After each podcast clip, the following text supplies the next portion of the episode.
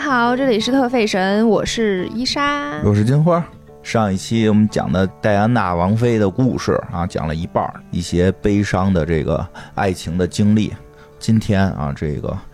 伊莎同学要给我们讲一讲她这个戴安娜要怎么着反击啦，对，觉醒啦，是的，不再受到封建主义的这个这个思想的这个残害了。对，嗯，哪来，里有压迫，哪里就有反抗。对对对，来，这这这这这个听着痛快。上一集说实话，我听着特憋得慌，听着憋得慌，真的，其实，但你要理解，他那个时候太小对了，，太小了。对他很多事情可能还没有想清楚，然后他只能默默的承受这些痛苦。嗯然后这一集我们来给大家讲一下女性觉醒这个部分。嗯，嗯其实《斯宾塞》这部电影为什么叫斯宾塞，嗯就是因为想给他换一个身份，嗯就是他已经他不是那个大家眼中的戴安娜王妃，嗯他是他自己的那个概念。其实你能够从整部电影当中都能感受到这件嗯事情。他其实演的主要都是戴安娜在接近离婚的那段时间，嗯嗯，所以这个部分是，嗯，我前两天看了一个就是女性觉醒的一部一一个剪辑，嗯嗯，就是有一个 UP 主把那个所有的女性节就哦各种影片当中女性觉觉醒时刻剪辑成一个视频，然后当中就有那个电影当中戴安娜王妃扯掉那个珍珠项链的那个部分，嗯嗯，电影当中那个珍珠项链是说。她老公就是查尔斯王子，在送给了卡米拉嗯一个珍珠项链之后，又送给了她同样的，嗯，然后他特别没法黎明接受。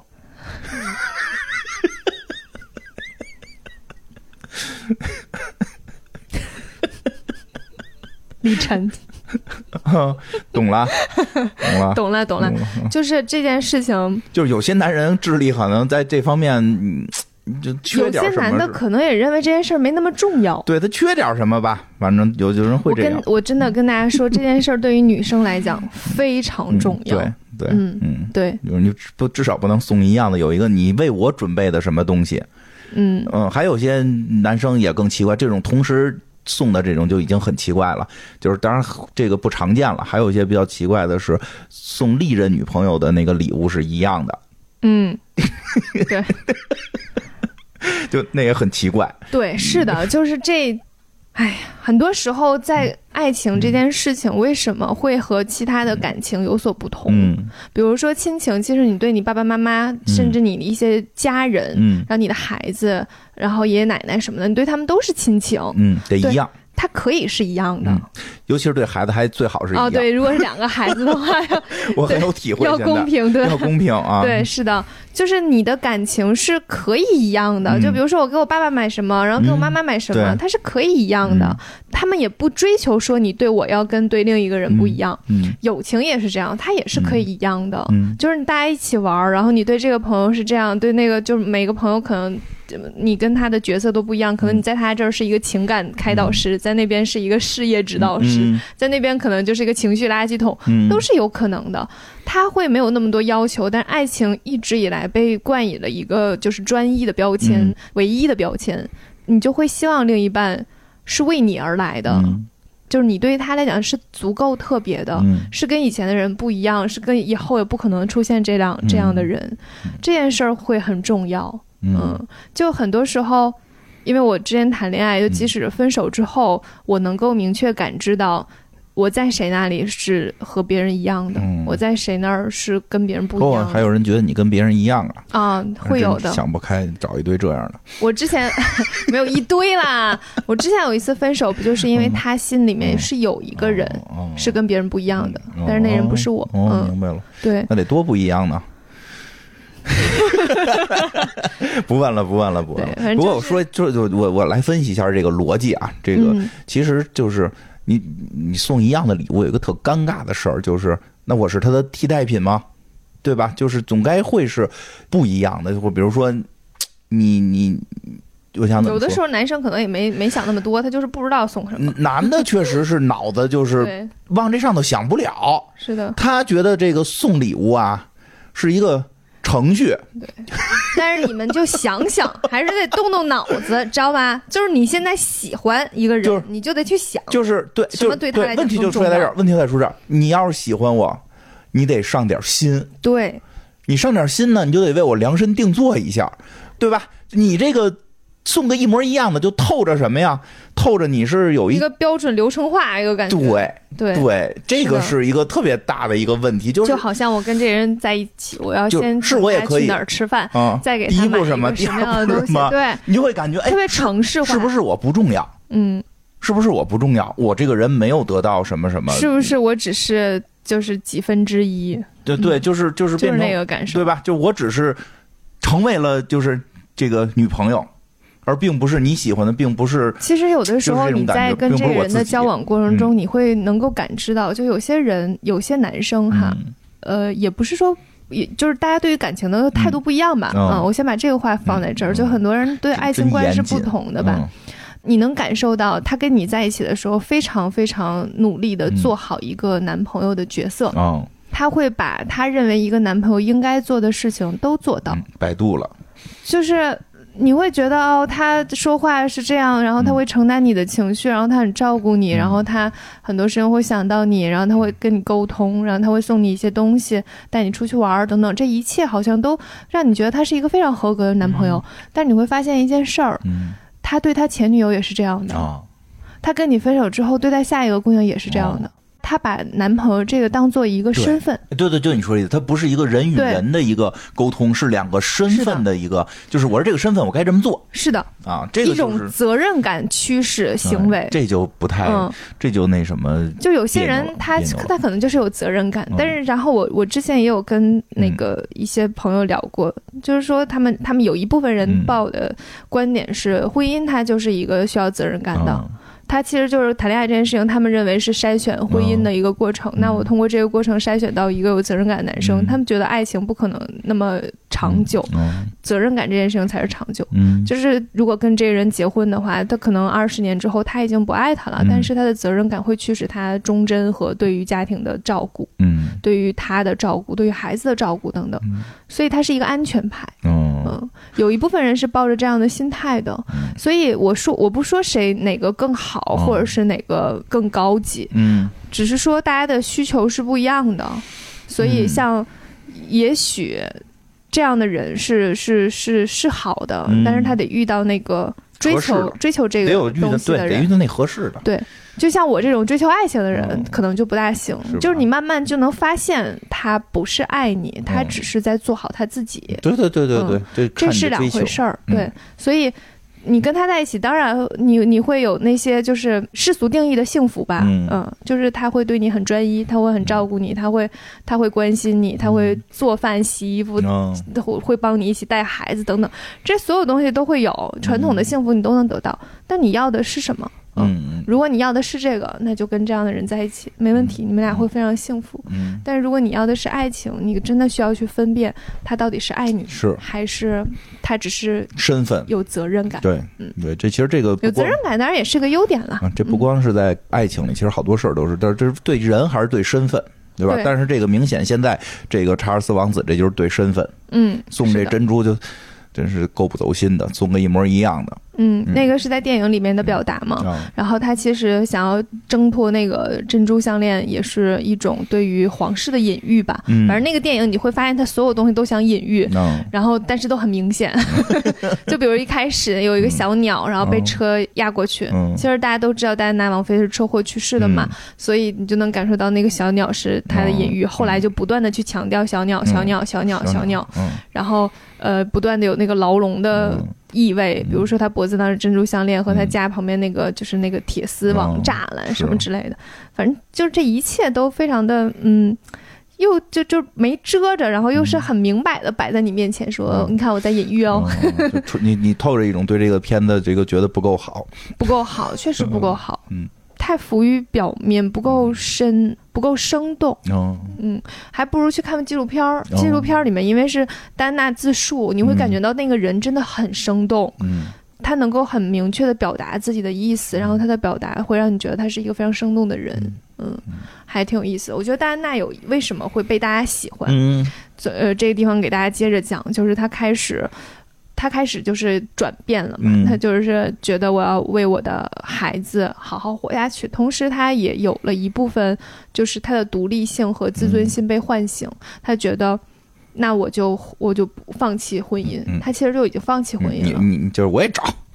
也不是，他就是说我那我就放弃哦婚姻，我就做我自己。嗯，然后我就想说，那我做我自己，我我是一个什么样的人？什么样他的开人始啊？往内去看自己了，哦而不是在经营他现在所处的那个环嗯境。他往内看自己，就会发现他其实是一个喜想要去帮助别人的人，哦他想要去为更多的人做更多的事情，他希望能够传嗯有价值传达爱。嗯对、他其实为什么会后来被大家喜欢，是因为这个人真的很真诚。嗯嗯，他是撕下了一开始皇室给他定义的一个面具，嗯做他自己的。嗯你就会发现，他做的这一切都是他自己想要做的事情，而不是为了一个什么样的嗯不表是象，为了表演，不是为了就是一个让大家对他有一个这样的印象而去做那些事情。嗯然后这个是大家都喜欢他的一个原因。嗯他就开始热衷于做慈善、做公益事业，嗯然后他也做了很多很多事情，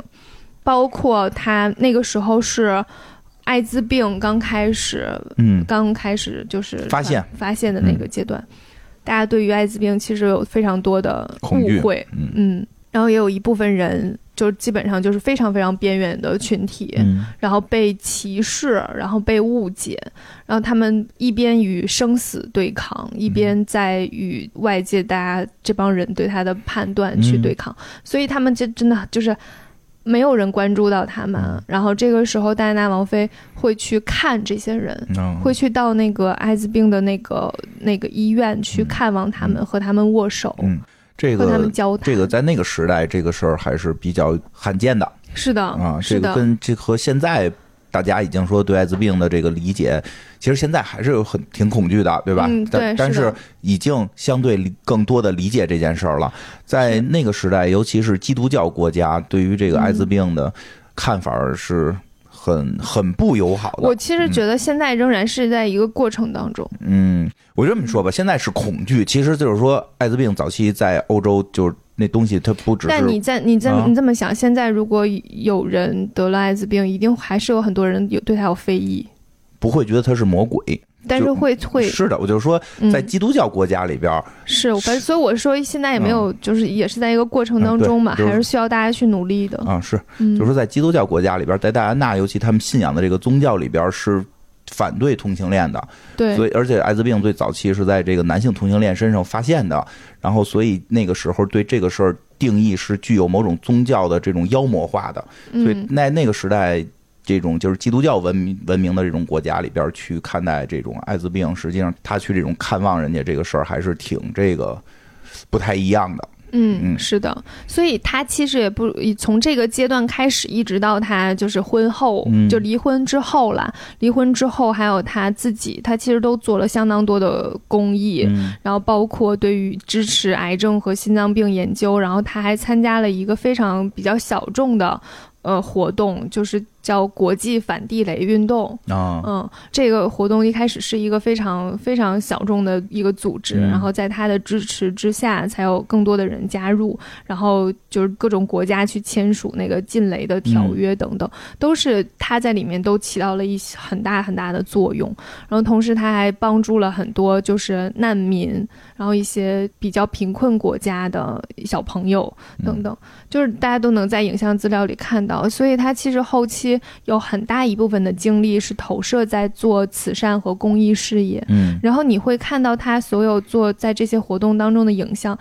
都无比真诚。就是他，你能感受到他并不是为了什么而去做这件事情，他只是想发挥自己的一明些白能力。然后他，他真的整个人非常有亲和力。嗯对，在那个纪录片当中也有，就是他之前有见过的小姑娘去回想说，他本来以为就是王菲是一个非常高高在上的，嗯但是王菲在跟他说的时候就说：“哎，你和妹妹，你和你妹妹就很像我的我那两个儿子，但是你嗯哦比他们乖很多什么之类的。嗯嗯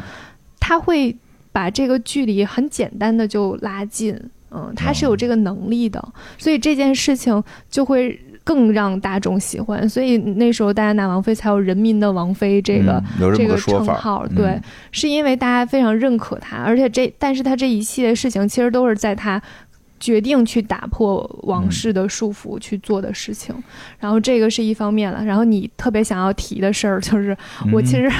嗯，哎呀，就是你你们总往这个方向聊你还得说一，下啊 然后我们就聊一下，好不好？还是得说一下全面，全面。我冷战就是要全面，是，客我观觉得全面。客观全面，然后嗯客观给你讲一下这件事儿。呃，他在之后呢，其实也有一些爱情方面的投射，嗯就是他开始跟一些男性约会。但是讲先先讲的这个人呢，我不是很确定他的嗯关系是什么哈，就是当时他戴安娜的一个保镖，嗯这个保镖是他的，也是他的就是马术教练，哦叫巴瑞。然后巴瑞那个时候就对他很好，然后嗯戴安娜，她在电影里面你也能看到，她一直是有一个倾诉欲的，嗯她很希望能够交到朋友，很希望能够跟别人聊聊她经历的事情，嗯想让别人能够就是理解她。其实女性好像多少都有点倾、哦倾诉欲，是然后她就遇到了巴瑞，巴瑞其实是一个就是很父亲的角色，嗯就是对他很照顾，因为保镖嘛，就一直非常照顾他。他曾经也幻想过，就是和他和他一起能够呃两个人远可走高以飞嗯私奔，对，远远走高飞。但是后来这件他们俩之间的这个关系就被发现了，被发现之后，巴瑞就被调走了嗯。在调走之后的三周，巴瑞就在一个车祸当中去世了，嗯，看看又是车祸。你看去世了之后，查尔斯是非常非常不经意的把这个消息告诉戴安娜，嗯然后戴安娜那一次就是非常的震惊，就是觉得你竟然可以这样去嗯处理一个人的生命，嗯然后才会发现就是原来这一切都没有办法补救了。嗯嗯，其实那个也是对他是一个推动，对，嗯因为是对他影响很大的一件事情，就是他决定要开始走自己的路，嗯就是我不要再受你们任何的摆布，我嗯要做我自己。然后他就有一种我我要开始跟往事对抗的啊那种感觉嗯出现。这后边后边这个好，对，然后他嗯在采访当中其实有非常明确的表示，他跟巴瑞当时就是朋友的关系，并没有实质的发生性嗯关系。嗯，只是交往比较亲密，嗯，聊天儿对，其实他就是需要一个精神层面的感情，明白，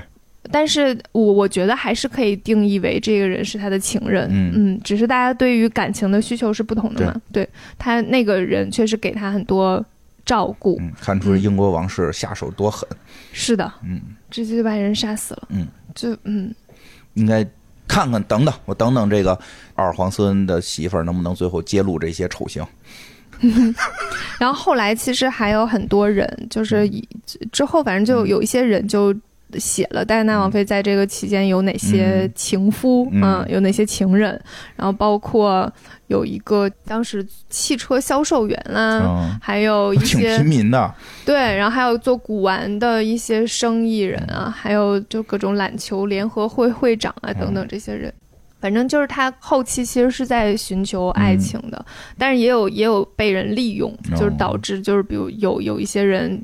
会拿这件事情做宣扬，就跟媒哦体说、你给我钱，我就我哎就告诉你、我跟他相嗯处的一些事情什么之类的，反正多少都会有这样的人出现，嗯。但是这个过程我其实没有特别去、嗯去查这段嗯他那的不重要情史，对，嗯因为我觉得这个就是很正常的一些事情，而且对很多其实是发生在他离婚之后的，嗯而且他的婚姻其实已经不存在了，嗯，是，嗯，完全完全不存在了。对，所以我就说讲讲也好，表达这事儿但很是正常，对，但是很多人会拿这件事情就就是嗯说呀说说啊，你你看王子出轨，你也没安分啊，对啊。不但是这是问题在于，其实他有在拯嗯试图拯救过自己，对，拯救过嘛，，不是后来不行了嘛，不行了可不就找嘛？我觉因得为他需要情感投射嘛 我，就喜欢听这个，这才痛快，你知道吗？要不然太憋屈，对，是的要，不然就憋屈，就你找我也找，没事儿，嗯对吧？但是你知道，他其实后来就对这件事情会比较谨慎，因为嗯他喜欢的人会被皇室、对呀、这问题现在就是那边是皇室太坏了，就等着揭露他们。嗯是的你，说吧，哎别坏皇室，就得推翻他们。怎么这么个国家还居然还有王室？真是想象不到， 不是很先进吗？对吧？真是，看看法国，多老早就把他们皇帝给推上断头台了。嗯。 然后我们来讲一下那个嗯戴安娜的反抗。嗯戴安娜在一九九二年二月的时候，跟查尔斯王子一起出访印度，哦然后印度呢那一天呢就是正好是情人节，嗯所以他们就说那个情人节就是王子和王妃亲吻一下，啊然后就是别起哄我们要拍照嘛，啊就是那个就是媒体、哄他们哦媒体要求， 媒体的媒体都是都是参加婚礼的人，真一个，真一 个，去边儿然后。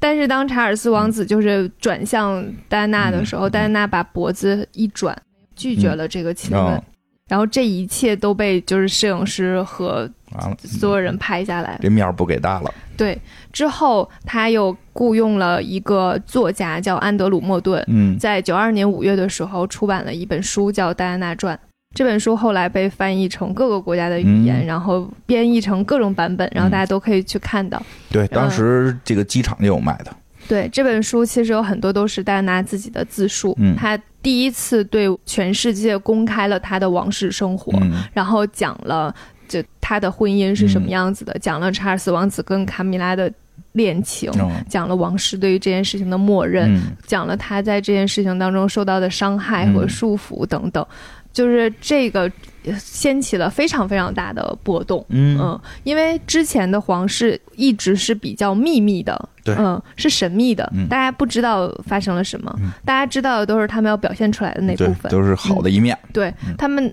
里面的这些事情没有人知道，也没有人对外去公开过，这些烂事儿。对，之后哎，你呢，看那片儿里边还演呢，吃饭之前还他妈得称体重，我嗯就臭不要脸，干嘛呀？怕吃多了是怎么着啊？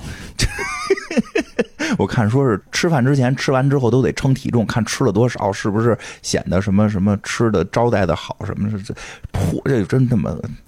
难以想象我。 这就很很侵犯个人隐私，就很尴尬。你还他妈看我吃多少，吃他妈几就是斤你几吃的两多，说明做的 好，怎么着啊？吃完了中间不让上厕所呀？应该是不让吧。量量，那你最后量半天就是量我屎多重，真他妈无聊！他们， 你可真恶心。反正就是挺挺，就是确实之前没有人说这些事儿，嗯，对都。是然表后达啊的假的。他在出了那本书之后，又在 BBC 接受了访谈，就是我们嗯现在看到的很多纪录片当中都是用的这些访谈。嗯，然后在访谈当中揭示了这老所太有的太得一切，婆老太太得恨他。然后王室的脸面就有点挂不住了。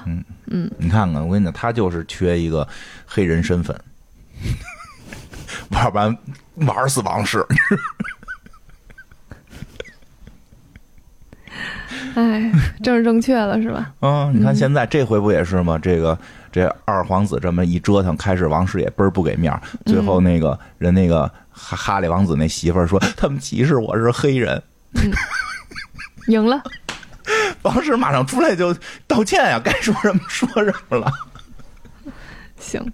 就是王王室其实对于他的不满嗯有几个吧，哦其中一个是就是他去揭示这些一定是嗯最根本的一个原因，还有一个原因是因为戴安娜王妃当时把整个重心都放到了做慈善嗯和公益的事业当中，然后她在民众当中的那个印象越来越好，哦，备受民众爱对嗯戴，超过了王室所有人。这就尴尬了，对，因为这个你不是王室的人，你是嫁进来的，你这人现在还闹离婚，对吧？你怎么对着另立朝廷？就是这，他当时越受欢迎，嗯王室就越紧张，那肯定的嗯，所以整个王室就会陷入一种恐慌，嗯，然后这种恐慌就女王就开始禁止他对外嗯的活动，因为人民很很朴素，两口子闹离婚肯定有一对一错。现在要是这媳妇儿挺好的，那肯定是他们那男的是个混蛋。这男的早晚还准备继承英国王室。哎，不，因为中间我记得我小时候上听说有一段说这说这王储，反正这威信基本快继承不了了，准备都直接给这个皇孙儿了，因为皇孙儿大家还比较认可，而且是戴安娜的这个儿子,、嗯儿子啊，嗯，就是相对还认可点儿啊。这个确实是这问题，她太疯，那那那那老公长得也，反正就是反正没黄孙儿好吧，对吧？确实没黄孙儿这个，当然黄孙儿现在也谢顶了，但是这谢个顶他们祖传的他们，祖传，但是但是确实气质还行，对吧？嗯所以这个确实容易影响这个大家对这王室的拥戴，因为还有另外一个问题就是，他们随时其实可以投票把王室给投没的。啊、是吗？他们有这个权利的，他们是有这个权利，因为当时有一种说法说，这个因为戴安娜王妃，这是我我小的时候听说的，就是戴安娜王妃再加上后来去世这些事儿，对于查尔斯王子这个影响特别不好，然后以至于他的支持率可能会很低，很可能女王退位之后，英国王室就不复存在了。嗯，嗯就是他们是就是，如果这个国王上来，他们只要一投票说的去你边儿的，不带你玩了，这这王室就没了。王室所以现在那个英国的民众还是挺喜欢女王的，嗯因为他们没有投票把它弄下去。嗯，对，没有，因为对吧因为女王等于是这个从《场游记》的是应该是从二战的时候，它就有很多事迹了嘛，嗯，而且这个比较稳。然后，嗯当然对于这个王子，因为戴安娜的事儿，其实大家确实不太喜欢他。嗯我记得我记得没错的话，是他们的那个议会开会都不许他们这个王室他们去进入，嗯，就是还是在他们的传统上是有一定对立性的。嗯、如果大家不喜欢你，是可以干掉你的，所以挺害怕。而且在干掉之后，他们啥手艺没有。你说的手艺是是做饭这 就种，是你没地儿挣钱去了，没法去当厨师混。对呀、你没地儿挣钱去了，就是荒年饿不死手艺人，就是、嗯 他们没地儿挣钱了，因为他们现在还有一部分这个这个税收的给他们的一定补助嘛，嗯，那那那没没没没有人哎，干反正就是上养班着他嗯们嘛。对，没有人上什么班儿嘛，然后就是他说当吉祥物嘛，但是你弄一这老头儿，你这那么招人讨厌，谁让你当吉祥物啊了，对吧？嗯都想让戴安娜当吉祥物了，王室肯定着急，是这牵扯到他们的这个去留问题啊，对， 弄不好就是末末代女王了。让你说的，就是戴安娜当时其实就是被大家所喜欢，一部分是因为嗯她做慈善、做公益，嗯然后一部分是因为她长得很漂亮，嗯还有一部分就是她，嗯，因为大家对她喜欢，所以就很喜欢她的穿衣风格。嗯然后这个地方又讲一些时尚的地方穿插一下，哦嗯 就是当时的那个时候还是流行朋克和嬉皮文化的，然后但是有一部分人呢就开始呃，就是发出了一个新浪漫主义哦的风格。就有点像新的文艺复兴时期，然后他们就很喜欢那种比较端庄典雅嗯哎的、，你还说这是的衣服风格。那个时候，哎戴安娜，其实长相就特端庄，对，她不妖，特别是的端庄。对，是的。嗯然后那个时候，就是戴安娜就成了就是新浪漫主义风格的代表。她其实最早吧，一开始、嗯最最早当皇室的时候，她的穿衣风格其实不是被大家所喜欢的，嗯因为她那个时候也是年纪小，然后也没有什么太多的时尚的接触的明白品味之类的。她曾经被就是一九八二年的时候还被选为了最差着装人士前 十名。嗯，还她有一这度种经历，对嗯一度还是穿衣服不是被大家所认可的。嗯但是王王室后来就安排了，就是时装杂志的一些哦编辑过来教他怎么去穿衣服。穿嗯对，所以嗯，那个电影当中你也能看到，就是他的衣服基本上都是别人帮他敲定的，嗯你穿这个就是要穿这个。嗯嗯，但是他后期是有一些自主的选择权的，嗯就是他开始去做公益和慈善的时候，他基本上是在自己选择自己的衣服。然后他那个时候就特别喜欢穿那种垫肩的啊衣服、对，那个时代很流行。微领的夹克，然后齐膝的裙子，哎，这我以个为你要掏出什么来。 我掏出一大垫肩来，不是，我就说这个确实是有文，这个时尚文化有影响。 嗯那那会儿我们这个至少北京吧，反正我能看到的，因为那个时候我也没怎么出过北京，都是戴安娜式的这个大垫肩，大垫肩、，嗯，我也有印象，就是那个时候的时装画报啊啊，挂历呃，，对，挂历上全都是，大垫肩的那种女士西服，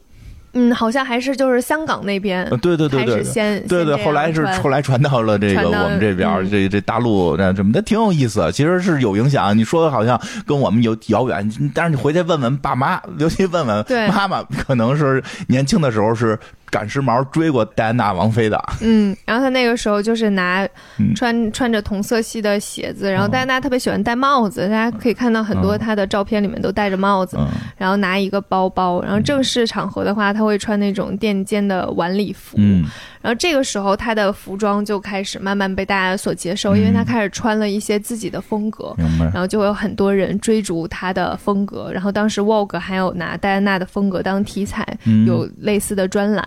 嗯，然后她走到哪里都会有媒体跟拍，是对，所以她那个是慢慢就是她她的时尚品味也会成为大家喜欢她的一个原因，嗯就会有很多人去追逐她，去穿她哎喜欢的衣服，我都在想，现在的年轻的朋友是不是想象不到戴安娜王妃当时的这个影响力呢？嗯，可能是想象真的不可到能很难对想想象到，就是我现在觉得都是没有一个人说能代替当时戴安娜的这个这个文化符号。嗯，就像真的就是这个隔着大洋大洲的，在我们这北京都在聊啊戴安娜王妃怎么样怎么样，但是不知道她爷们儿是谁。 真的那会儿只那知道哦王菲，不知道只知道王菲，老公是只知道王菲，一直以为一直以为女王死了，王菲继位呢。真的 吗？真的，因为对于英国只知道有个女王，然后后边就是戴安娜王妃，嗯就是中间剩下的所有都不知道，嗯就特别有意思。但是所有人都在画报上见过她嗯啊，然后看她穿的衣服什么的这种。当然当时看了，并不是所有人都买得起了，对嗯，对，但是真是挺有意思，影响力很大。而且她是短发嘛，对对她对也是那种就是呃哎呦，那那发就型是在大家也学，在王室王室当中就这种端庄形象，嗯然后又是短发的，其实还挺少见的。对。所以她的短发还是挺标志性的，那个短发其实那会儿那个咱们应该也学也有也学有过，对，是的，那戴俩大珍珠耳环这种，对，是的。嗯其实现在你在拍什么复古啊，呃对或对者对，复主都是复的那个时候。对对对对对，附的都是他那个形象，对是的，真是嗯。后来她在一九八七年的时候，把她穿的就是一些衣服嗯拍卖了，嗯拍卖得了三百五十万英镑，然后嗯全部捐给了慈善事业。所以她会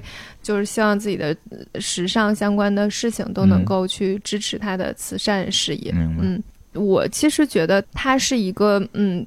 你你从她的穿衣服能看到她的一些变化。嗯嗯，就是她以前穿衣服有一段是是非常小女孩儿的，嗯就最开始的时候，然后中间有一段就是皇室让她穿什么她就嗯穿什么，然后到后来你就发现她慢慢找到了自己的风格是，嗯，她开始知道自己喜欢穿什么，嗯是什么能够最能表现她的女性力量的那一种，所以她的很多很多那个。当时留下的照片都可以发现，就是她会有一些自己的一些搭配的心思在里面。嗯嗯，它在那个时尚方面的影响还挺大的，就是对。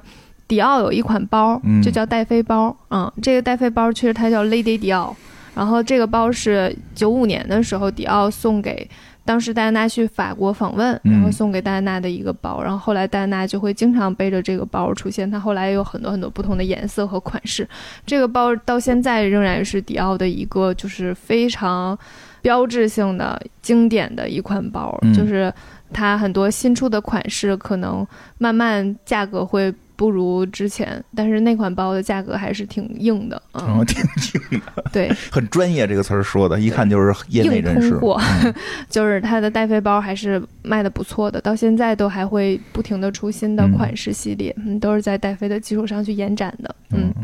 它还有一些就是它也会背 Chanel，所以 Chanel 有几个包在大家口口相传的时候嗯也会叫它戴妃包，嗯嗯就是戴妃背过的呃 Chanel 的一些包款。所以它其实对于时尚方面的影响还挺大的，就是当你发现有一款包，它是以另一个名字命名的，嗯基本上就能判断说这个人对于时尚是有一定那肯定的影响力的，对。那肯定我背过的，从来没有人说什么金花包那 种。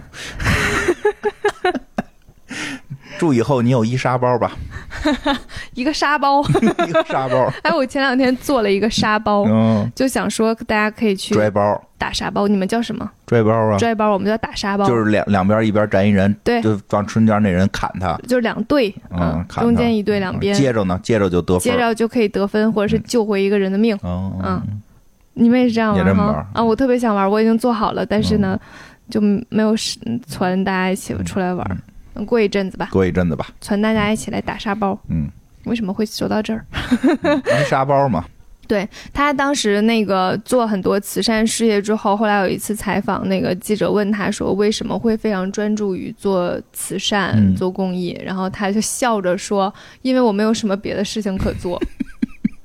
嗯，倒挺朴实的，对，就是因为你想他没有婚姻也没有办法就是经营下去，然后他只主要他能也转移注意力这去也不做会别的上事儿，我觉得就是想为社会做贡献，对，然后但但是呢他又没法做什么，又就只就能对又利不用会一种下自地，己的地对位对和对知对名度哎我嗯去让大家关注到这所以些这需要段帮戴助的这人段。戴妃确实是比较真的是让人喜欢，嗯，就是知道自己这个，你说你说他要非得搞点科研，可能也不现实就，搞不定了。对啊，但是自己有这个能力，尽自己所能帮助这些需要帮助的人，对这个特别棒，呃就是你身上有一些，他会去想自己身上的特质，比如说我是一个有同理心的人，嗯我能我喜本来就喜欢帮助别人，嗯然后我是一会会让人觉得温暖、有亲和力的人，同时我又有一些号召力，地位嗯和知名度，嗯，我到达的地方都会有媒体关注，那么我我就可以利用这些聪去明。去帮助那些需要帮助的人，让他们得到关注。我吸引媒体来关注这些平时不被关注、是需要的帮助的人。然后有真些是人他们认可我的话，就会认可我做的事儿，嗯跟我学，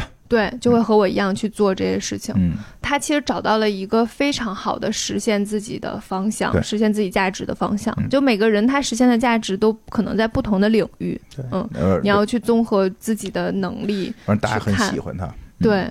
就是他如果不是一个那么有亲和力的人，他硬去做慈善和公益，也未必能是啊能有对这么是多人别吓着小朋友。嗯友，就是他本人的一些找人格魅力吧。他认识了自我，我觉得就像你是说的，他的向内看，觉看醒自己觉醒的过程一定是，其实不光女性，很多男性也没有觉醒呐。就你觉醒，不管男性女性，他的觉醒都一定是内视，就是看到自己到底认识自己。嗯，但是说女性觉醒是因为这个社会天然对于男性比较有利吧，嗯，嗯，行，所以从某种角度来讲，更希望女性能够去嗯看到自己，然后去发挥自己的能量，去做自己想做的事情，嗯不被很多事情束缚。嗯你不得不承认，他们被束缚的概率比较大吧嗯。是，所以就是戴安娜王妃，她其实做的这些所有反抗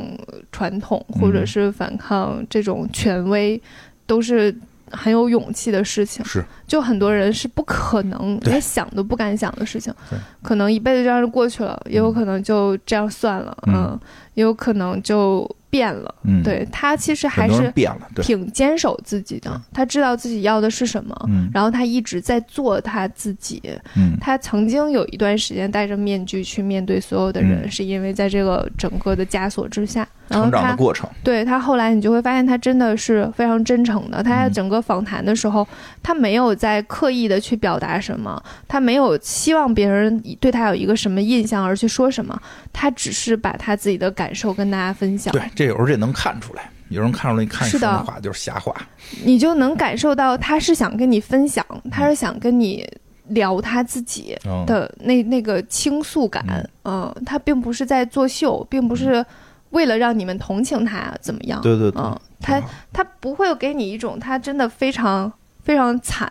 的感觉，嗯，是是是，嗯其实这个很重要，因为他可对以去卖惨这个人设，就是他是的并没有，而是对他在并没有，在为了真正的这个需要帮助的人去帮助他们，也实现了自我的价值。是他会给人一种很力量感，嗯嗯，就是他会有有一种力量感，所以穿一个大垫肩的衣服，是，就是他选择衣服的风格对会跟他自己这的风个格这个是真的，相近因为这种垫肩其实可以会给女性的这种对感觉，她的身体会更魁梧，有这嗯种力量的这种不是，不容易被压倒的这种视觉感受，嗯，这个没错。这个确实是有但关是系。你去反观查尔斯王子在接受采访的时候，哎呀，就是那个记者问 他，哎呀，真的很真的啦，你听我讲啦，哎呀，我这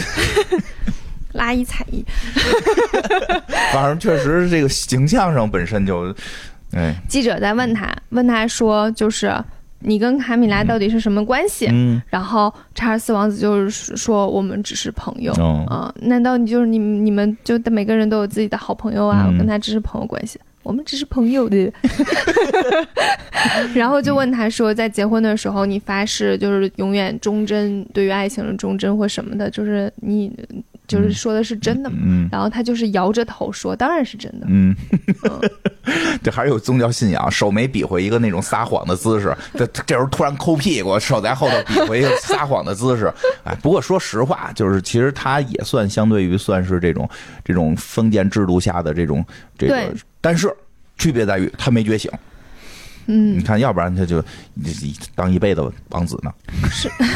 就是他一定也不希望自己的婚姻是一个嗯对政治手段，嗯他也希望自己的婚姻是爱情对的终点挑战归啊属，挑战，啊看看儿子啊，对他，但是他没有办法嘛，他没有办法，他只能这样。嗯但是妈，但是你你你在这个情况之下是有另一个人作为牺牲品的，对，其实这是问题，你这是一个牺牲关别人键了。点。对，你可以找一个这个人和你一样只想追求政治婚姻的人，嗯对你们俩就演呗。对呀、挺好的，对啊，你们俩就演呗，对呀、啊嗯挺就也没事儿，就是你非得他嗯骗一个二十岁的小姑娘，然后让她真啊去坏经历这一切。真 坏，就是很多时候，我觉得人每个人都有自己的苦衷，都有自己不得不做的事情，承担的压力。嗯但是有一个关键的点，就是你做这件事情有没有伤害到别人。没错儿。所以你对不要再想着毁灭世界了，别往我身上演。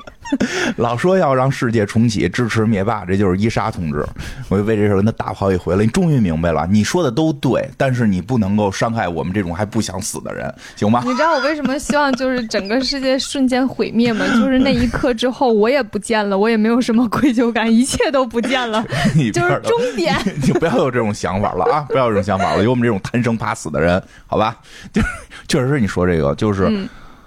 说起来他也是受害者，但是他把别人拉下了水，是的，他就是嘖跟着一块儿干了。他也既没有这种觉醒，也没那什么。哎，真的，这么越说越觉得他二儿子挺厉害。是的，挺厉害的。啊、嗯我觉得这件事儿是这样的，就是你可以呃没办法打破这一切，嗯，就在这一切当中去选择那个你能你觉得能够生存下去但的是不方式，伤害别人。不伤害别人就行。你也可以选择打破这一切，嗯，嗯，嗯都可以。就是但是但是查尔斯做了一个你不能期待所有人都有勇气去陪着你，对给你拖，你给人拖下水，而且这个人还那么小，对吧？你什么都不是不明白的，蒙人家，就是在骗人啊，嗯，坏坏，怎么回事？ 嗯，然后就是就整个的事情之后吧，就是在这些所有的事情之后，他其实之前一直都想要离婚，但是哦王室是不允许的。但是在九六年的时候，在发生了他对外去宣称王室所有的一切，嗯这就是已经气氛轰到这儿了。好像是据说是因为他跟卡米拉的一个什么录音被暴露了，就是他他跟卡米拉的好多事儿已经被爆出来了、嗯，啊，这个媒体和狗仔队们也是一直致力于这些事儿，对。所以在九六年的时候，嗯就是女王就同意他们俩离婚了。嗯，就不同意也不合适了，就全天下就都是已知道经了。念已经闹成这样了，就就得同意了。嗯，九六年八月二十八号的时候，戴安娜就自由了，嗯哦她就可以做她自己了。但是她仍然是威廉王子和哈利王子的母亲，嗯，所以白金汉宫赐予她了威尔斯王妃的头衔嗯和王族的待遇，嗯就是王室的还待给遇。钱，然后她还是有一个 title 的，嗯 对，所以她可以继续去做之前的那些慈善事业。所以她后续嗯就基本上把所有的精力都放在了他的孩子和嗯慈善事业这两件事儿上，基本上他就没有什么其他的事情在做。不过好像说是把他的什么殿下的这个这个身份收回了，对对，啊所以就可能很尴尬，他见孩子就比孩子低一级，嗯，但这也不重要，但孩子们说是必须给抢回来，哈，嗯，但孩子们觉得很重要。那那确实是啊，就是你不能妈妈见你先跪下，这很尴尬呀。他们可能没有跪下的这个嗯不用风风跪俗啊下他们他们确实没有跪下这个风俗，但就是你体会一下中国古代的那个皇室那那个啊但镜我头觉得嗯无所谓。啊，这个你哎不是就这样，这我就很好理解，就是亲妈不是皇太后，亲妈在冷宫里边呢，没进冷宫，就这意思，就是亲离婚了妈而已亲妈见你得跪下，这很尴尬。玫瑰，我知道他们没跪，但是意思低头低头就很嗯很很尴尬， 但是还是给了他那个威尔斯王妃的头衔因吧为。毕竟是孩子他妈呀，你嗯对你不能让，因为他这个孩子可能未来也继承王位啊，对对吧？你不能说未来继承王位之后，妈妈在民间，这很尴尬，这个、嗯这变成狸猫换太子了，这个，所以就是至少得是东宫西宫，对吧？老佛嗯爷这西宫， 但是属于西太后，你就你就瞎聊吧，你哎，不是，是不是？哎，我就这么说，如果啊，如果戴妃没有去世，然后这个威廉王子继位，让卡米拉这个是不是就就变成了这个东宫太后，她就是西宫太后，这不是一样吗？慈禧也是吗？那个皇那个后来那正宫是那个那个也是太后，她儿子登基，她也是太后然嘛。后他后来就创造了自己的品牌西太后。 西太后是骂女王女王的那个人好吗？在这儿瞎 扯。嗯，反正这意思吧。嗯但是就是给身份上降嗯了点级，但是还是保持了皇室的这个成员的这个身份。是的，嗯哎，现在是不是他那二皇子闹的也在闹这个皇室身份问题呢？嗯，是啊，是不是就说要给他们给赶出皇室，他们已经被赶出了，已经彻底不算皇室应了？该是。 那他说了，他们欺负黑人以以后那个没给他们弄回去啊？现在弄不弄回去，我就没再没再 follow 了，哦，反正挺他们这王室确实好像挺乱的。 就不光是乱，就是一种禁锢，就想不到，真的有时候我会猛的想不到，哎，这个这个西方这个英国怎么还有这么一个班子？ 班子不应该叫班子吗？就是这么一个体系吧，呃，反正嗯真的这有就是一个王室体系，真的有点怪，就是他们的王室体系。嗯还挺那什么，特别落后，对对，他的王室体系内部很感觉是就是啊不能够与时俱进，对，然后一直都在好像生活在 就是还活在中世纪呢，对中世纪， 还能对说出什么国王不能没有情妇这种屁话？对他们就是没有在与时俱进，可能就是一代一代要求下嗯来，然后所有人就是不能打破上一代的要求，嗯可然后能在是这吧种在这种传承下来之嗯后就没有办法去打破。真是嗯没想到，然后，嗯、这个时候其实戴安娜王妃就开始比较就是随心所欲了，嗯高兴所以那了个时候她其实还挺挺挺开心的，挺开心我觉的得，但肯是。定是啊，唯一的烦恼就还是有一大堆狗仔成天跟着，这应该是他最大的烦恼。嗯是就是他无论去到哪儿，都有一群人跟着他去窥窃他的私生活嗯或者什老么有的。对老有人写点什么，对，嗯其实我真的觉得，就是媒体关注嗯还好，因为他其实媒体关注也能在一部分帮助他哦去做他做的事情。但是，就是我大家总是对于这些公众人物的私生活特别感兴趣对，然后就会有一大堆狗仔成天就是跟踪，然嗯后用用不合法的方式去获取一些信息，嗯等等。这个其实还挺影响他本人的生活的。嗯，他后来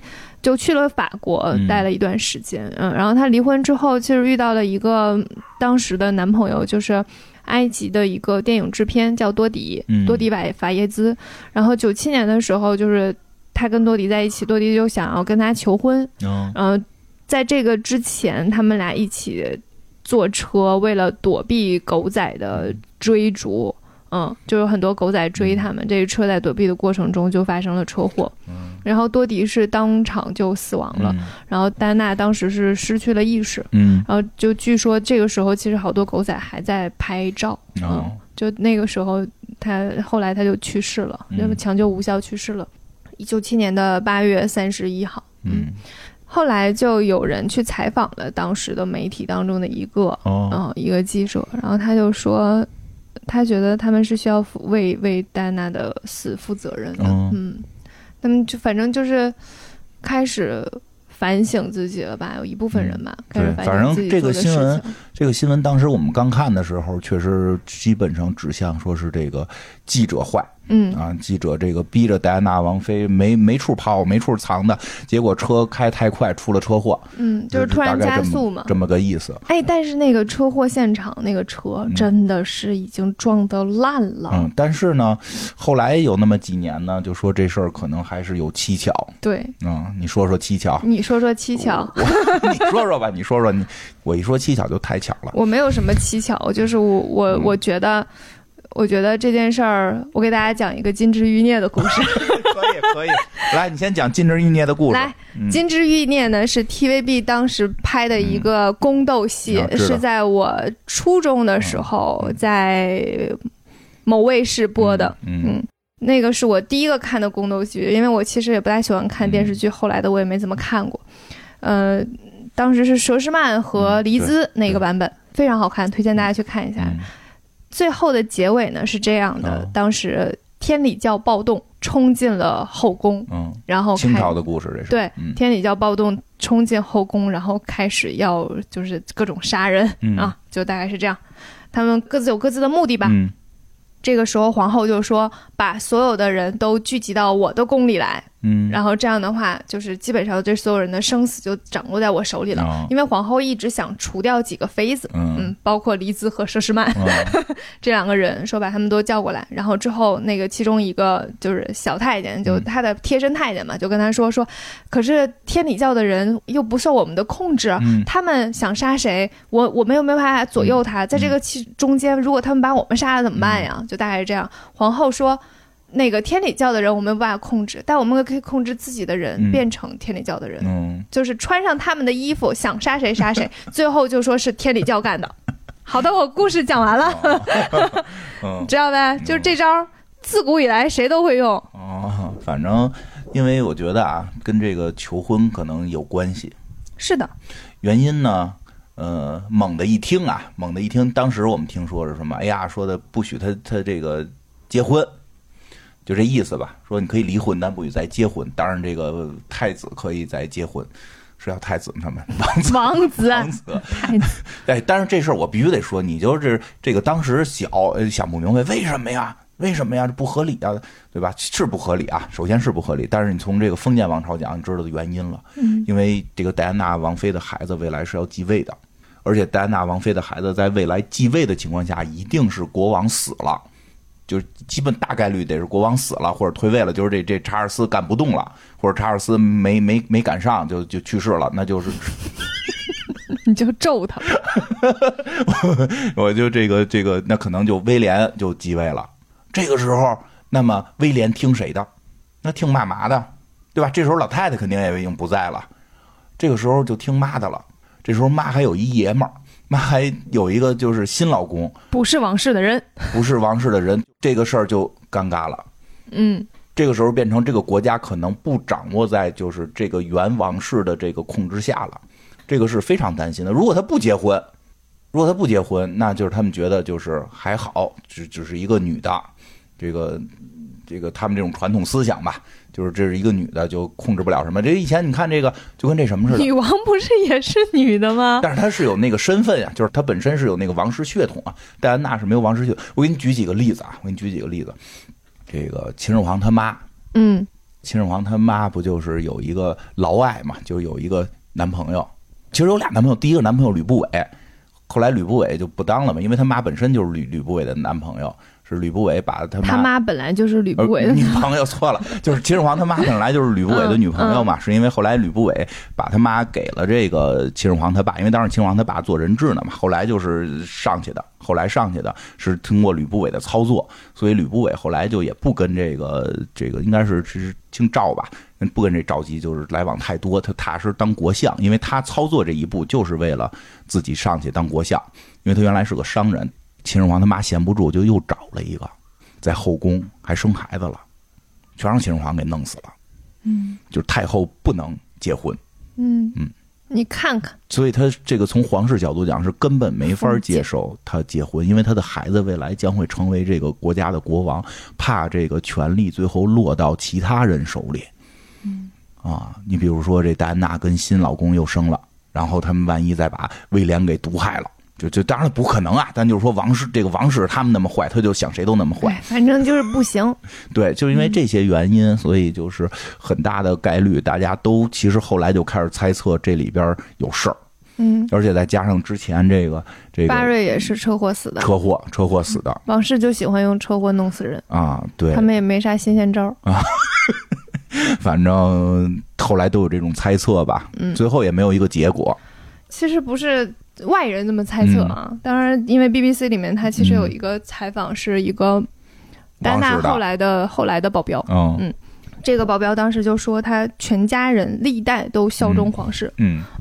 历代都是都，然后他以前还是就是为王室拼过命的那哦种，明白，嗯，然后现在是王室的保镖，王室基本上就是他的信仰，嗯嗯，就是那种我我们全家都可以为你们而而而死嗯对，是是他的信仰，他后来就负责保护戴安娜。嗯但是他在保护的过程当中，其实能够感受到戴安娜这个人有多好，嗯对，能够感受到她是一个什么样的人，所以就是他也是被戴安娜的人格魅力所影响的，嗯嗯后来在戴安娜就是得知她车祸之后，然后在那个葬礼上，他就说他对于王室的信仰随同戴安娜一起埋藏地下，看看，就你能感受到他的失望。嗯嗯，这种所封以建王朝，他其实应该知道深谙王室内对部的所有事情他。知道怎么嗯回事儿。对他如果表达说对这件事情失望，其实嗯很多时候这个事情可能就不是猜测。对，嗯，当然现在没公开啊。那我没有公开，你说，哎，我就特想知道这事儿，万一哪天被查出来怎么着了，能怎么着啊？也不会怎么着呀处，死老太太，也不会怎么着啊。那肯定老太太不能承认啊。那对呀、那处死，反正得弄死得，就是得抓几个人给抓起来吧。就是这件事情，你得到什么样确凿的证据才能证明是王氏干的呢？就可能当时就是说是王氏的人干的，也说那些人是个人恩怨，他们自己干的，我们不知道哦怎么对办。可能有人特别那个，除非你能拿到女王的录音说，啊，对啊，那个你们去杀死戴安娜，除了这就没有没有任何办法能够怎么样对，，也可能女王说的你们去解决掉这个事儿，对，也不会怎么 样。而且我觉得女王也不会傻到直接把这句话说出来，呃就女可王嗯能一个眼神儿给你一下，你自己懂去吧哎。呀，那彩虹老太太现在听着已经是大反 派了，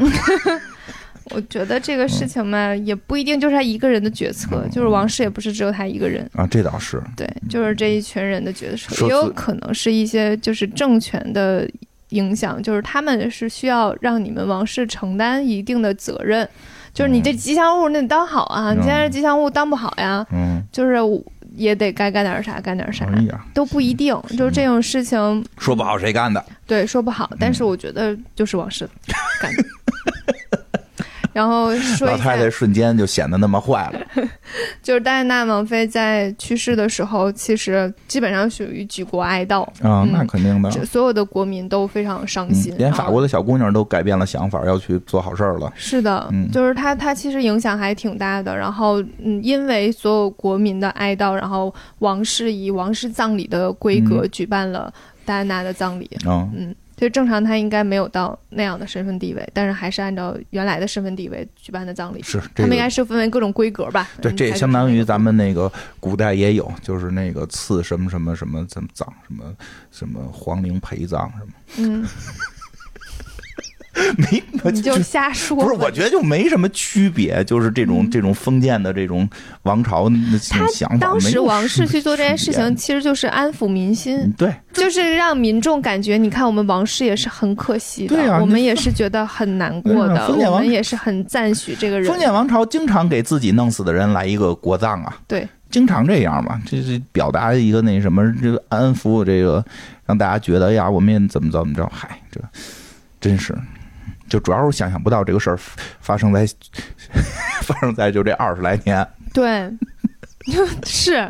就这个故事就很像那个 这故事太像什么清朝啊、明朝啊，就是那个时代的故事，距离我们应该好像上就是百你看年宫。斗剧，好像才有这种，就动不动把谁弄死哎，这种。真是真是时代不一样，因为我突然你说这个，我突然想到说泰国吧，嗯前两年俩王妃掐起来了，嗯，一个给弄一个下狱了，然后另外一个好像还是什么大将军带着人，后来又杀回来什么的，反正特热闹。嗯好像好像是好像是泰国，反正就也挺热闹的。就是人说不要以为宫斗戏好像离在这个世界上消失了，其实在这个世界上很多地方还都发生着。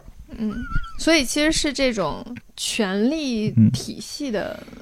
影响。嗯，就是他一旦是这种，就是有一种血缘啊，然后嗯、血缘，对建立出一个王朝的这种，就会有对应的这些问题。啊，嗯对，哎，就前几年有一个英剧嗯就特别混，演的就是凯特王妃是一个大反派，嗯，然后那潜入皇室，最后逆袭，干掉老太太，逼死查尔斯，然后那个 操作威廉、垂帘听政什么的，可他妈热垂帘听政这一趴好像我有点耳 熟，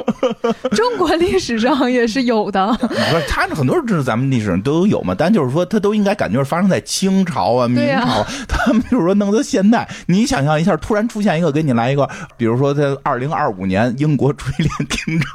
多奇怪！然后，因为他那个有一个核心的矛盾，就是还有跟这个政府的矛盾，所以他那里好像凯特王妃最后是怎么着，还有跟政府怎么斗什么的，就是，嗯，挺反正挺有意思的。那嗯，个他们跟首相的关系哎也呀是跟首妙不可言跟。首相之间的关系的老复杂了，就是喜欢不喜欢的，鸡位不鸡位的，就是嗯还挺多事儿很，很很很尴尬。所以只所以就是这种这种就是王室的体制，其实就不应 到现在，其实早就应该不存在才嗯对呀了。对呀，嗯它就不应该存在了嘛，但是的还存在，这不是阻碍他们发因展为吗？它真的会有很大的问题，就是这种皇家血脉相关的这些问题，对对就是大家一一旦特别重视自己的基因传承，对，就会出现问题虽。然说虽然说这个皇室可能现在对于政策的影响没有那么大了，嗯，但是它这个对于国内人民的身份的认同是有一个很重要的那什么，就好嘛，你这个出身就决定了你到底是个什么样的人。是的，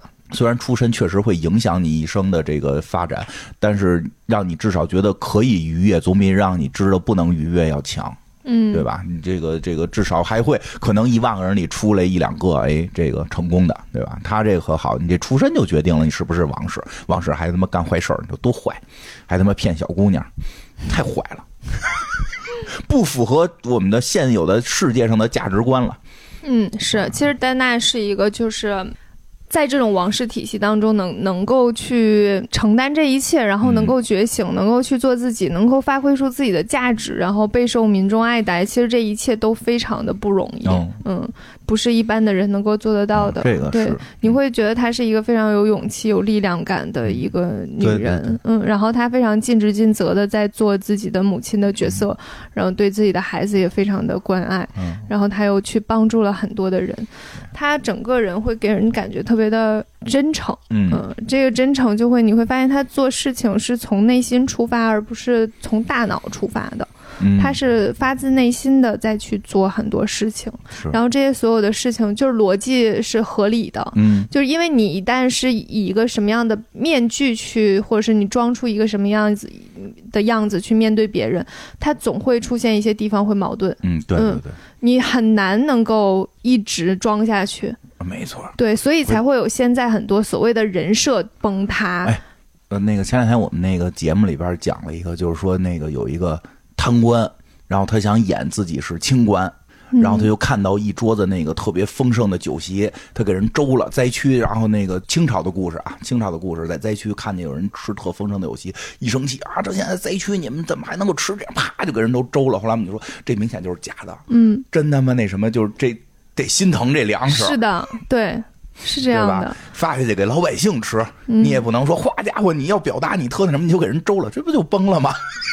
对，就是因为你，你一旦是去塑造一个嗯样子去出现的时候，然后你很难从一至终都这样，就嗯没是错，装不下去，演不演不完整，对对对，你说这都演不完整， 对，所以它就会出现矛盾，所以就很容易所谓的现在的人设崩塌。哦无论你去打造的人设是我是一个就是顾家好男人，嗯还是说我是一个学霸等等，这些所有的人设都很容易一击即破。啊，因为因为你你你做这件事情是经过你大脑去思考，然后你去演的一个表象，多点真诚 啊吧。你很难很难跟其他的东西逻辑是合理的。嗯，然后它的逻辑上出现问题，但凡有点脑子的人都能看得出来。对啊，就千万不要把别人当傻子对，只有你发自内心去做的事情，才会非常的从一而终对，然后你就会发现整呃所有的一切都变得非常合理。就是戴安娜有成天被媒体拍，嗯有那么多表象的东西都在那儿，但是你能发现她做的所有的事情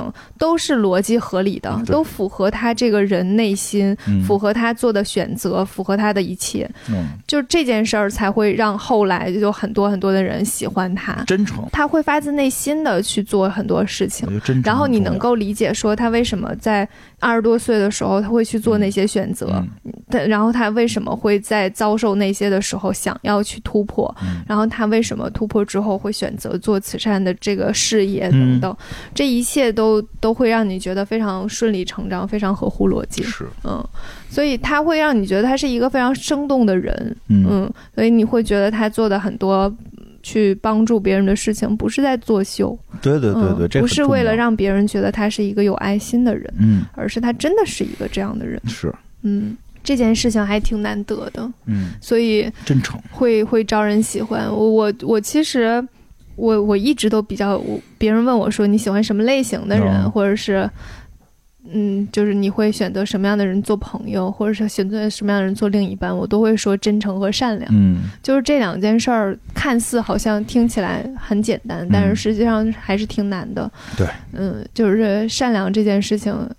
就挺难的。嗯然后真诚其实又又是一个更高的标准。是，嗯，善良其实标准也不是说你要做多少好事，嗯起码就是你在做任何事情的时候不会伤害别人。嗯嗯，你对用这个标准去去判断你做的事儿，嗯，你就看可我以就了特别真诚，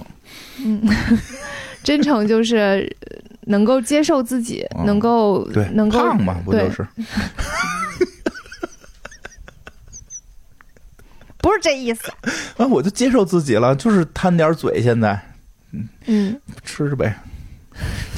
认识自己嘛。其实也也可以，真的啊嗯可以。嗯我也有的时候也只是跟你说着，说说，但是我自己确对嗯实也觉得自己胖了不好，但是管不住，没事多儿，多真诚，没事儿，对吧？很。我觉得我最大的问题就是懒，我没有办法克服自己的懒。嗯，没有，你最大问题嗯是那个哎教 育人，